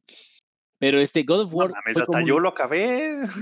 No, I know, pero me refiero a que God of War, el nuevo, es como lo que sucede después de todo lo, lo a partir de PlayStation 3 en, y, después antes de con los titanes. Después de todo el cagadero. Es un excelente reboot, pero un reboot que toma en cuenta la historia original y que aparte te da la antesala de cosas mucho más grandes que pueden pasar porque toma toda la mitología nórdica y la acomoda y te quedas, a lo mejor puede venir cosas más grandes como Thor, no sé, o sea, como, que, como que está muy bien hecho. Entonces, la neta, yo siento que ese sería como mi, mi juego firma para esta consola. Y, ahí te va la pregunta, que, ¿qué tal estuvo el trailer de God of War? No hubo, güey. Ni habrá. como por un año, dos Ahora dilo sin llorar, güey. Deja de, deja de eso va a estar, yo creo, cuando salga el trailer, en un año y año y medio, va a estar como el trailer de The Elder Scrolls 6. Que como estuvo el primero de Skyrim, que es nomás una musiquita y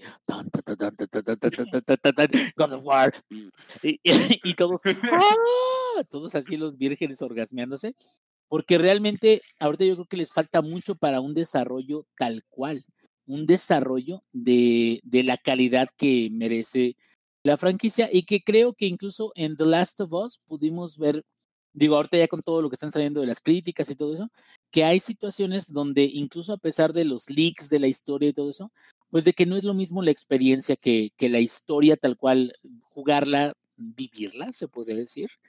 Eh, entonces, pues yo esperaría ese, esa franquicia en particular. Digo, The Last of Us 2 a lo mejor me la viento mejor en PlayStation 4, igual y no llego al PlayStation 5 para eso.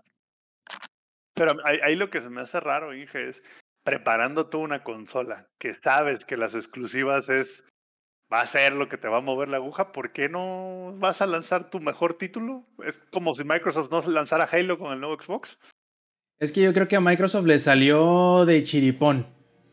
Sí, sí, sí. sí o sea, no creo que hayan dicho, ok, tú 343, ponte a desarrollar el nuevo Halo y que salga con la nueva consola.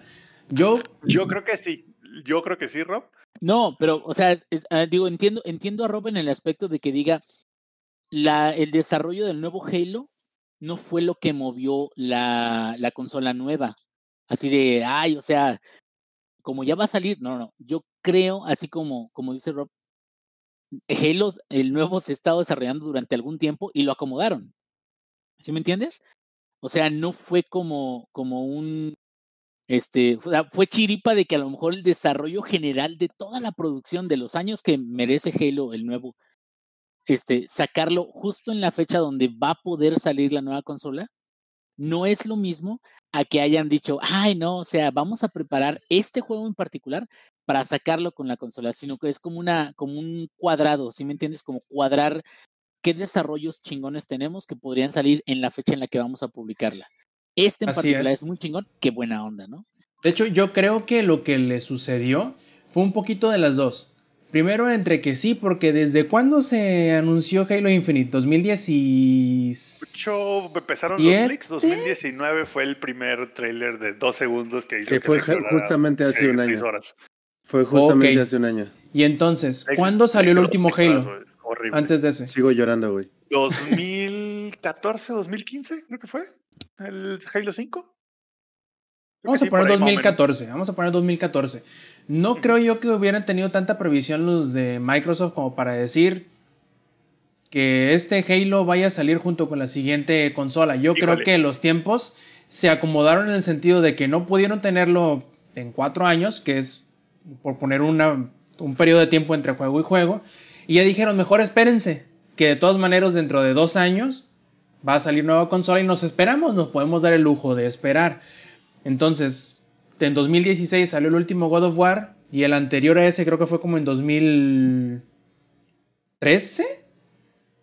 Entonces a lo mejor no se le acomodaron. Fíjate, Rob, yo creo que ahí es un poco mala planeación de Sony en ese sentido de, híjole, no, nos quedamos en el limbo en God of War. Te, voy a poner el ejemplo de, ahora sí que pues donde yo trabajo, que también hacemos pues, generaciones de hardware, ¿no? Al final del día. A pesar de que nosotros acabamos de lanzar la nueva generación de laptops, nosotros ya tenemos planeadas las siguientes cuatro con los features de software de las siguientes cuatro. Y ya, existe un roadmap. Es más, Intel tiene un roadmap de aquí a 2024 de qué procesadores van a salir, los cuales no les puedo decir. Y los nombres y los features, todo. no, creas que, que, es algo tan sencillo. O sea, desarrollar una nueva consola es algo tan sencillo que no lo planeas por mucho tiempo. Yo creo que Sony dijo, ching, madre, güey, los tomamos un poco más de tiempo. Total, yo creo que no vamos a necesitar God of War para, para empujar las ventas. A lo mejor dijeron, vamos mejor a dedicarle a, ¿qué es? Ratchet, Ratchet, algo así. No Ratchet y Clank. Ratchet and Clank. Ah, dijeron, mejor le dedicamos más a ese, le dedicamos más al, al nuevo Gran Turismo. Dígame.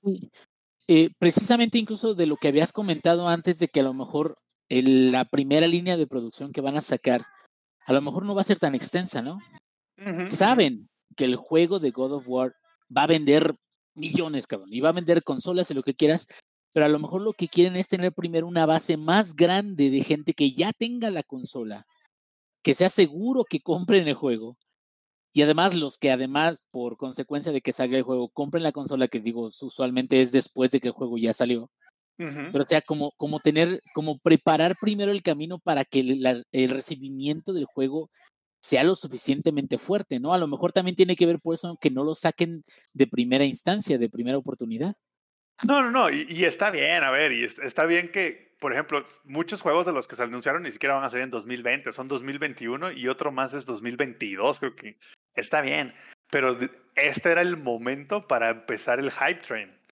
O sea, toma en cuenta que, vivimos en una época donde todo es hype, todo es redes sociales, todo es el hype, todo es lo que se habla en Twitter. Pues era su oportunidad, güey.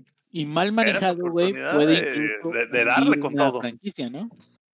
Sí, aunque dirías tú, aunque fuera el puto trailer que fuera así de tarán y sale sí, créditos, güey, y le ponen God of War, 4. Dos, ándale. That's it, güey. ¿Sabes? Ese es el trailer, güey. No, y, eso, es lo que hace, eso es lo que hizo Bethesda con The Elder Scrolls 6. The Elder Scrolls 6 no va a salir, yo creo, en dos años más, ¿no? No, hombre, loco. Primero viene. ¿Cómo se llama? Se fue el, nombre del juego. ¿Deadloop? No, de Bethesda, loco, de Bethesda propio. Primero viene Starfield. Y eso le ah, faltan años, ¿eh? Ahí te va, ahí te va. También el hype es súper malo y Bethesda mismo lo sabe. Sí. Y, yo no entiendo cómo pudieron echar a perder eso. O sea, creo que la visión de, cómo iban a, hacer su, juego fue como lo que les echó a perder el Fallout 76.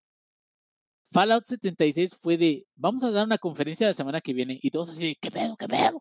ya ven casi como el, como el meme, ¿qué pedo, qué pedo? O sea, Bethesda va a dar una conferencia y dicen, Fallout 76, ah, todo el mundo así de loco. Ah, porque aparte había como un, como un gimmick, ¿no? De, de códigos que sacaron. ¿Se acuerdan? Sí. No, nadie se acuerda. Estoy, no, yo sí, claro que sí. tú, eres el, experto de Bethesda, güey. No, hubo como un gimmick que publicaron en una página, un sitio web, donde el sitio web tenía códigos este, eh, embedidos y la gente de internet empezó a hacer ingeniería inversa y todo. Está, está bien mamón todo ese pedo. Y todos dijeron, no mames, es que viene algo bueno y anuncian el, el, el, Fallout 76, creo que lo anuncian en verano. Y lo anunciaron para que saliera el juego que en noviembre 2018, 19. Pero cuando sale Fallout 76 era un concepto que no acabó de cuajar. Entonces ahí siento que el hype sí termina siendo incluso daño a la franquicia cuando no lo sabes manejar bien o cuando la dirección de la franquicia no va en el mismo rumbo que el hype eh, maneja, sobre todo para estas exclusivas, cabrón. Es que hablando de, mal cálculo, Inge, hablando de mal cálculo, yo creo que la Bethesda ahí con Fallout 76 le salió el cálculo, pero con las patas en todo aspecto. Ya sé, ya sé. En el sentido de que primero... Sí, no, en, el hecho de que les, les falló, primero que nada, en el concepto. Era interesante en papel, pero nunca, hasta ahora, según yo, no han podido hacer que sea mm, algo reconocible como Fallout. No, hasta ahorita no, güey. Es más, no existe Fallout 76, cabrón. O sea, en el. Eh, para los que les gusta la franquicia Fallout 4 con sus defectos, es la última experiencia de la franquicia porque Fallout 76 se aleja y se acerca más a las experiencias cooperativas o en línea, pero ni siquiera es una experiencia cooperativa o en línea que realmente te lleve a ese punto. Creo ya nos estamos haciendo hacia un lado, nos estamos yendo por la tangente. No te preocupes, espérame, espérame, yo, encontrar, yo encuentro cómo devolverlo al tema. Espérate tantito, loco.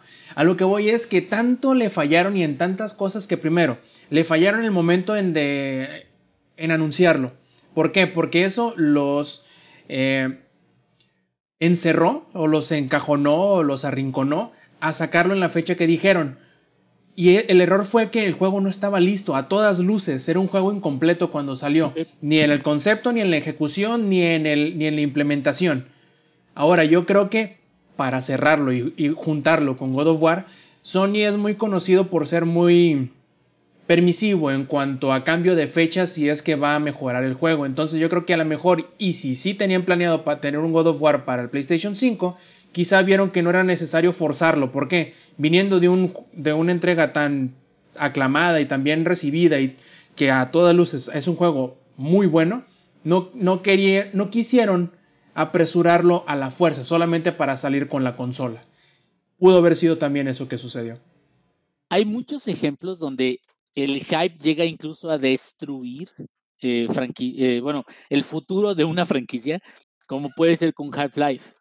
Tenemos, por ejemplo, el VR de Alex, que mucha gente dijo, ay, qué chingón, pero jamás va a llegar el Half-Life 3.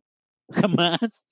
Porque incluso lo llegaron a declarar la misma empresa de que el hype es tan grande que no van a poder complacer a toda la gente que quiera jugarlo de la forma en la que se imaginan que podrían jugarlo. Entonces, eso también es importante en el manejo de releases como el de God of War, como el de todas las franquicias, el de Horizon que lo sacaron desde ahorita. Me quedo, la gente está emocionada por Horizon, qué bueno.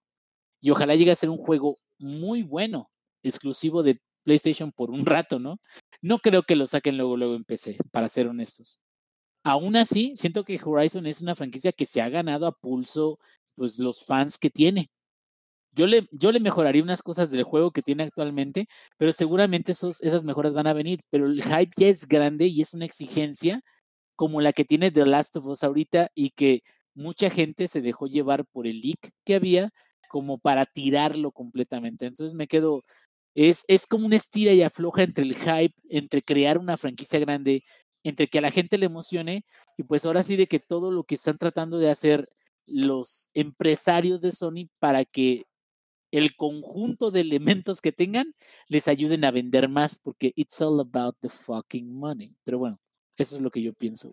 Completamente de acuerdo. Ahora, voy yo. ¿Cuál sería el que me orillaría a comprar? Lo que voy a como que irme un poquito por las ramas en el sentido de que no puedo agarrar, eh, no puedo decir God of War por dos motivos. Primero, porque no estuvo en el evento y segundo, porque ya lo dijo el Inge. Entonces, yo diría que, y van a decirme, pero va a salir en PC. No me importa, espérense. Godfall. Solamente por un motivo. Porque está medio inspirado en eh, Stormlight Archive. O sea que, lo siento, estoy un poquito. Este. ¿Cómo se dice? Soy. pinche, pinche Sí, soy, soy parcial, lo siento mucho. Y si puedo agarrar una segunda, sería Demon Souls. Y no por el hecho del juego mismo, porque estoy seguro que también va a salir el remake de Demon Souls en el PlayStation 4, sino por el mensaje oculto que manda, el cual es, va a haber un Bloodborne 2. Espérense tantito, estamos trabajando en él. Por mientras tienen este paliativo para que se vayan tranquilizando. Además de eso, Dios te oiga. Así es. Y hay, hay, varias otras exclusivas que me harían comprar la consola. Los cuales son el próximo juego de Atlus o del Persona Studio, que no va a ser un Persona, pero que ya lo tienen anunciado desde hace mucho tiempo y no han, no han mostrado nada más pero yo creo que va a salir en esta próxima generación. Y es casi, digamos, costumbre o es casi, em, pues sí, costumbre tal cual el que salga en exclusiva en la consola de Sony. Incluso así se anunció como exclusiva del PlayStation 4. Pero yo creo que va a salir para el próximo. Entonces yo creo que esos serían los juegos. ¿De cuáles me llamaron la atención y me gustaron del evento? Yo puedo mencionar, aunque muchos dirían, pues X, ¿no? Ese juego que, Ratchet Clank. Porque creo que ese va a ser como el, pues no el killer app, pero sí el que va a mostrar las capacidades de buenas a primeras de la consola. Porque... El disco, el disco, güey, porque... Eh, Exacto. Digo, la, secuencia que vimos, si era capturada, si no era cinemática, si era capturada, es un trabajo bien cabrón, mundos definidos, eh, así cambiando constantemente, ¿no? Así es, sí, yo creo que por, eso mismo, de hecho, tú ves el video y parece ser, salvo que no lo sea, pero todo aparenta ser que es gameplay directo, porque así se ve. De hecho, si te fijas, en ningún momento notas el cambio de la calidad de los assets o que se detenga para cargar algo diferente.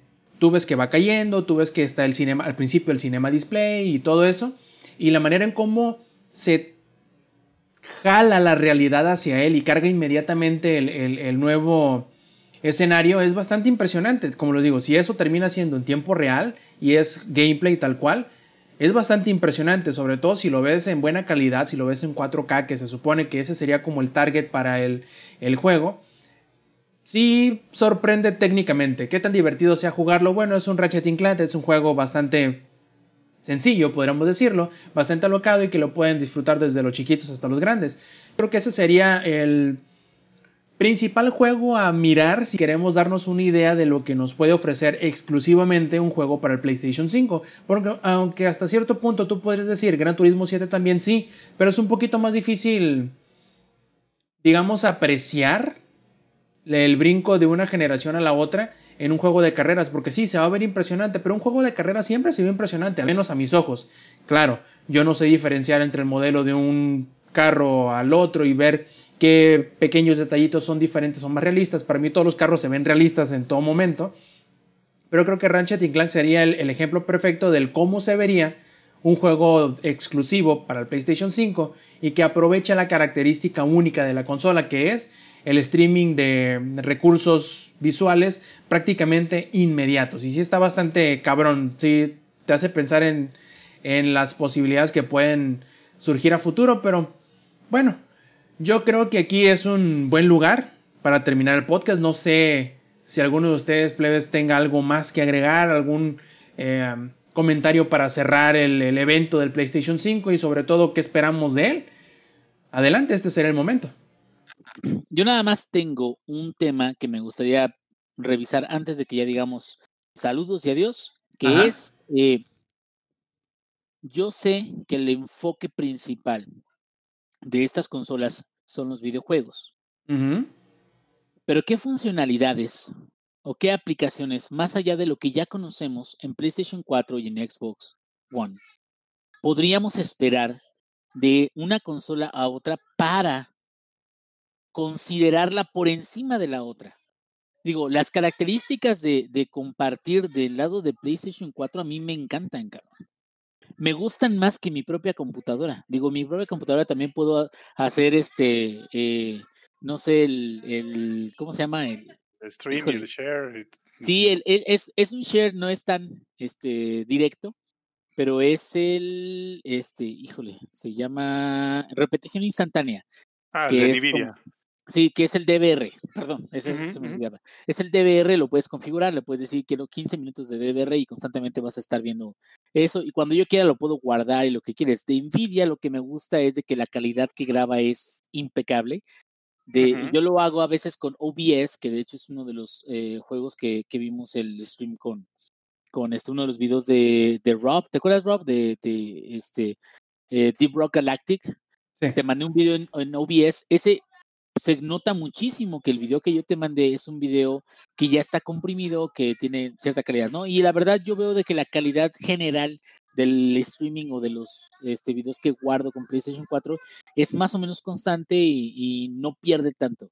Sin embargo, esa es una de las características que yo considero muy buenas del PlayStation 4, incluso por encima de otras cosas. ¿Qué otras características o aplicaciones adicionales más allá de los juegos creen ustedes que los movería por esta, esta consola en particular? Es difícil elegir una opción, sobre todo porque no conocemos mucho de las capacidades, pero yo creo que si esa, ese apartado del PlayStation 4 te gustó, se supone que lo van a expandir y mejorar para el PlayStation 5. No por ello, digo, por eso mismo es que el, botón ya no es share, sino es create. Entonces yo supongo que van a meterle algún tipo de editor un poco más robusto para que tú puedas hacerle cosas más complicadas o más, sí, vistosas, más profesionales, entre comillas, a las cosas que quieras ir capturando o streameando y eso. Yo creo que va a tener mucha capacidad de hacer ese tipo de cosas. Máxime que yo creo que va a incluir la cámara o va a haber bundles que incluyan la cámara, que creo que eso no lo mencionamos, ¿verdad? Los, accesorios. No, no lo mencionamos, pero es, es adicional, ¿no? Así es. Pero deja de la, cámara, la cámara actual, la cámara actual de PlayStation 4 y el streaming desde PlayStation 4 a los servicios de streaming o lo que sea, están un poco cortos. Es la verdad. O sea, no, no, no están mal. Funcionan.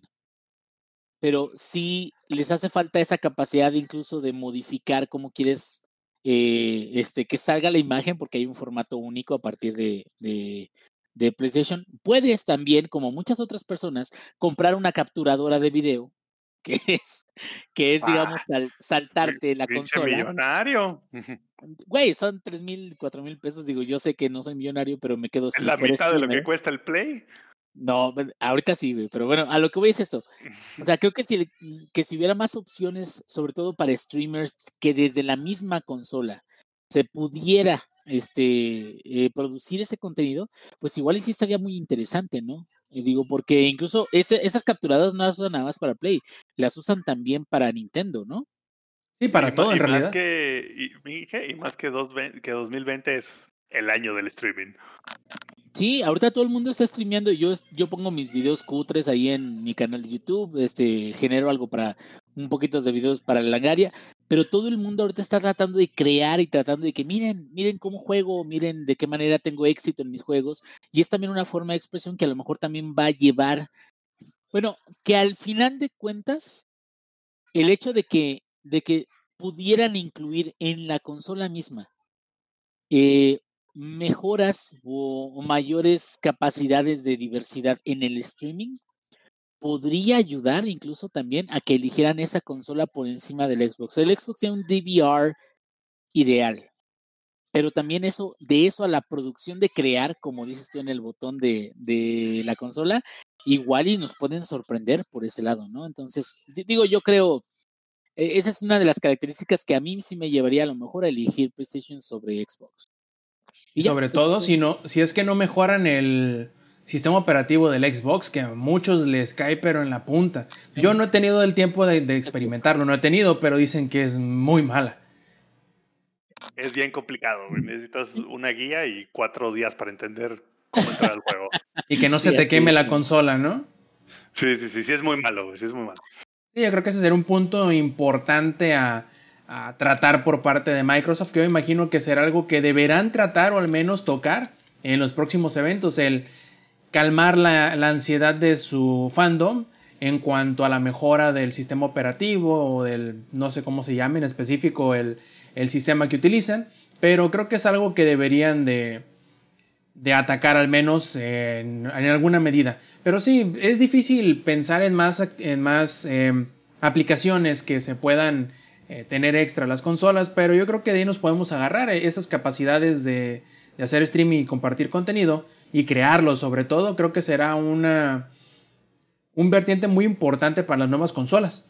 Pero pues bueno, creo que nos ha quedado bastante bien esta discusión del PlayStation 5 y también como que no le metimos el Serie X del Xbox, que seguiremos teniendo yo me imagino de aquí en adelante a medida que se vayan revelando más cosas de las dos consolas, porque aunque sí, se ha revelado mucho, creo que todavía tenemos muchísimo más por que necesitamos saber eh, para tener una imagen redondita o completa de lo que serán las nuevas consolas y lo cual nos llevará a una mejor decisión a la hora de comprar una por sobre de la otra.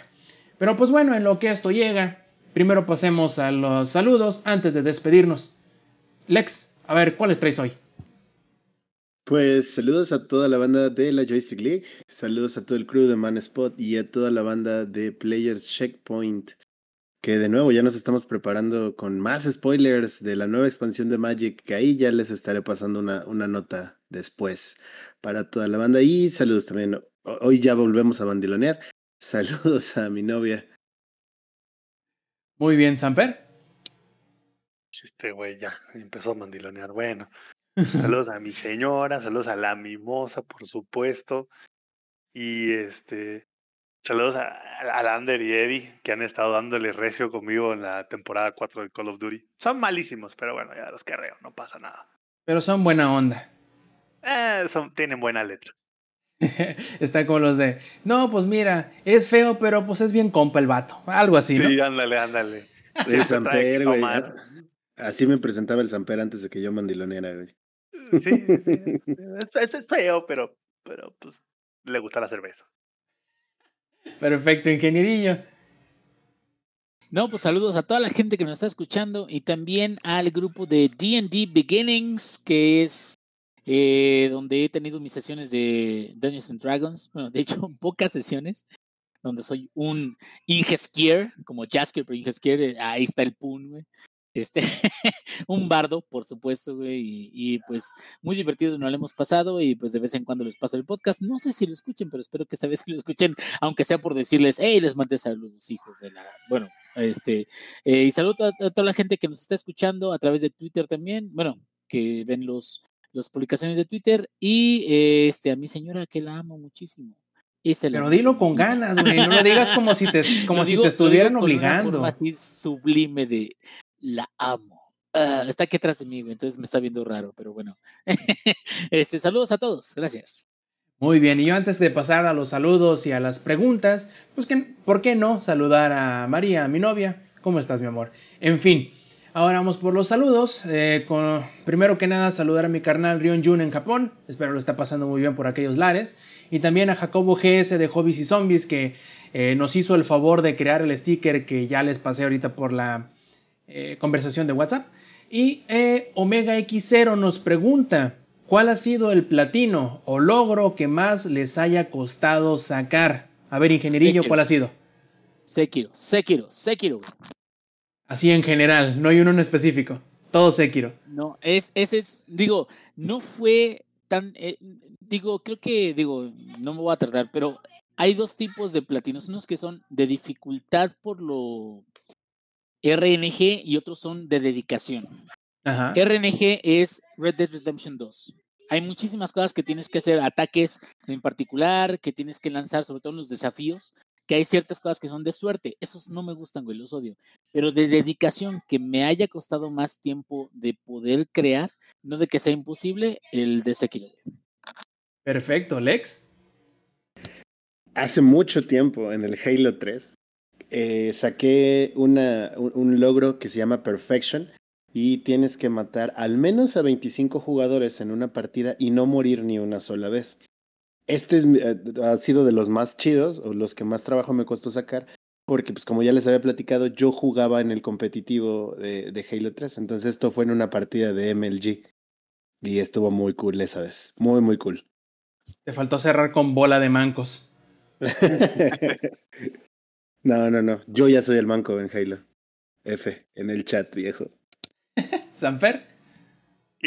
fíjate que hace que puros oldies. Ghost Recon Advanced Warfighter en Xbox 360, Advanced Warfighter 2, Mass Effect 1, 2 y 3. Esos sí fueron diferentes, eh, porque creo que el 1 fue en el Xbox 360 y el 2 y el 3 creo que fue en la compu.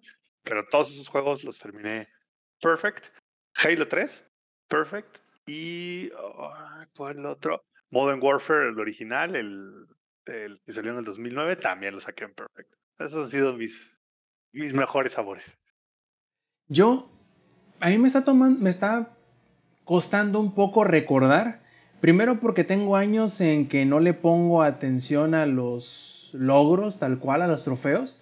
Antes sí me gustaba sacarles tantos como fueran posible, entonces incluso eh, platinear los juegos, pero ya tengo bastantes años en los que me dedico a simplemente a jugarlos y no me estreso por estarme fijando si se me va alguno o no, así que de momento y así de bote pronto, no me acuerdo. Si llegara a acordarme, se los diré. Y em, por acá nos pregunta Mili Ninja que si cuánto tiempo platicamos antes de grabar y después de grabar. Yo creo que aquí les puedo comentar que la parte antes varía. Por lo general varía tanto como tarda en llegar el ingenierillo a la llamada, que puede ser de 5 minutos a media hora. Oye, fue como media hora. Puede ser media hora, puede ser una hora. No, no, digo, y tienen la razón, digo, no les puedo decir que no, pero qué poca madre. No, perdón, incluso lo dije mal. Tenemos que esperarnos a que al Inge lo deje de chanclear la mujer. Exacto, exacto, estás en lo correcto. Ya nos preguntan, ¿qué tanto después de grabar? Eso depende mucho. Antes, en los podcasts anteriores, o mejor dicho, antes de que dejáramos de grabar, seguíamos platicando tanto como nos permitiera el sueño, porque por lo general terminábamos de grabar ya muy, muy entrada la noche. Ahora, terminamos platicando muy poco, porque como a mí me gusta, primero, comer y llego del trabajo, me baño y empezamos a grabar y luego ya llega la hora de la cena, pues preferimos comer porque ya grabamos este, un buen rato y luego como me gusta tener el podcast el mismo día que se graba, también no, vaya, no es que no me guste pasar tiempo con Saper, con Lexi, con el ingenierillo platicando de cualquier estupidez porque lo hacemos todo el tiempo, pero este, procuro lo menos posible para poder editarlo rápidamente y tenerlo el mismo día, la misma noche ya subido y editado. Ahora nos preguntan, ¿cómo, cómo saben cuándo empezar a grabar? Pues cuando llegue el Inge, creo que ya había quedado muy, muy claro. no, no, no, no, no, no, no. No, grabamos cuando todos decimos, ah, sí, ok, ok, ok. Silencio de tres segundos. Hola, ¿qué tal? ¿Cómo están ustedes? ¿Cómo están? en Twitter. Ahí, ese, ese es el momento donde empezamos a grabar, cabrón.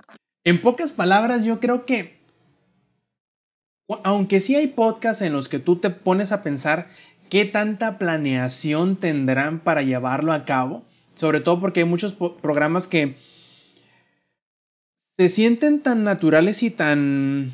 que queda tan poquito tiempo entre las secciones o algo así, que se siente tan natural como el que... De nosotros, como el de nosotros, que puede parecer que lleva mucho tiempo de planeación, pero al menos con nosotros yo creo muy personalmente que contamos con la bendición de que nos llevamos tan bien entre todos y que nos conocemos también, que nos sale natural la, la, plática y no tenemos que estarla forzando, como me imagino que algunas personas quizá es necesario hacerlo. Pero bueno, así es al menos con nosotros. Cuando empezamos, bueno, cuando estamos todos juntos y que decidimos, ok, hay que entrarle a los chingazos antes de malgastar, entre comillas, lo que teníamos planeado platicar en la plática previa. Y cuando terminamos, pues una vez que ya eh, primero llegamos cerca de las dos horas del podcast, o se nos acaban los temas para platicar o en este caso que se nos está yendo el internet y se nos está complicando un poquito el podcast, pero son menos las últimas. En fin, por último, un saludo a mi compadre Roy Phoenix, que yo sé que nos escucha y que bueno, tampoco lo está pasando tan bien como él quisiera, pero así pasa con estos tiempos de pandemia. En fin, muchísimas gracias a todos ustedes por escucharnos y llegar hasta estas alturas del podcast. Muchas gracias al Samper, al Ingeniería y al Alex por haber pasado este maratónico nuevamente podcast y sobre todo por platicar y desmenuzar todo lo que tiene que ver con el PlayStation 5. Y pues bueno, yo fui Roberto Sainz o Rob Sainz en Twitter y nos vemos en la próxima. Stay Metal. Langaria.net presentó.